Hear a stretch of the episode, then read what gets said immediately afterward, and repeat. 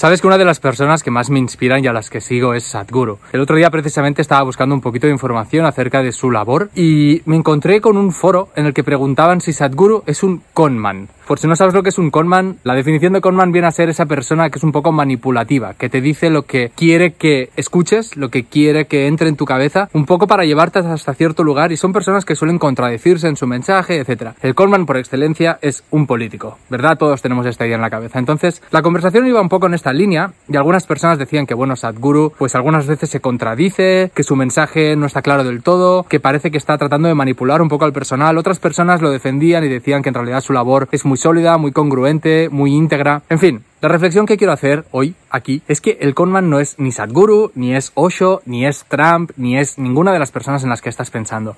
El verdadero conman eres tú.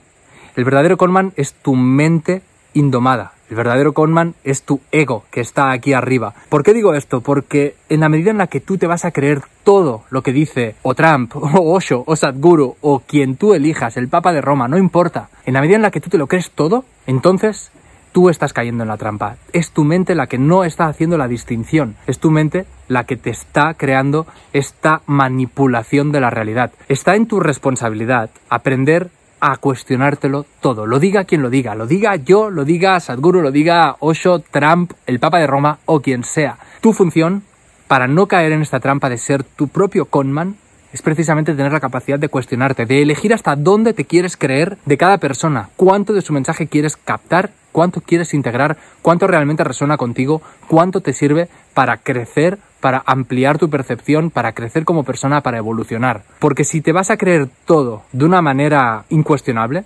entonces vas a estar totalmente atrapado, vas a ser preso de una ilusión y esa ilusión te la estás creando tú. Así que, amigo, tú eres el conman. Cuéntame aquí en los comentarios quién es esa persona que te inspira a ti, de la que te lo crees tal vez casi todo, pero que decides y que sabes elegir hasta dónde. Déjalo ahí en los comentarios y nos inspiramos entre todos. Gracias.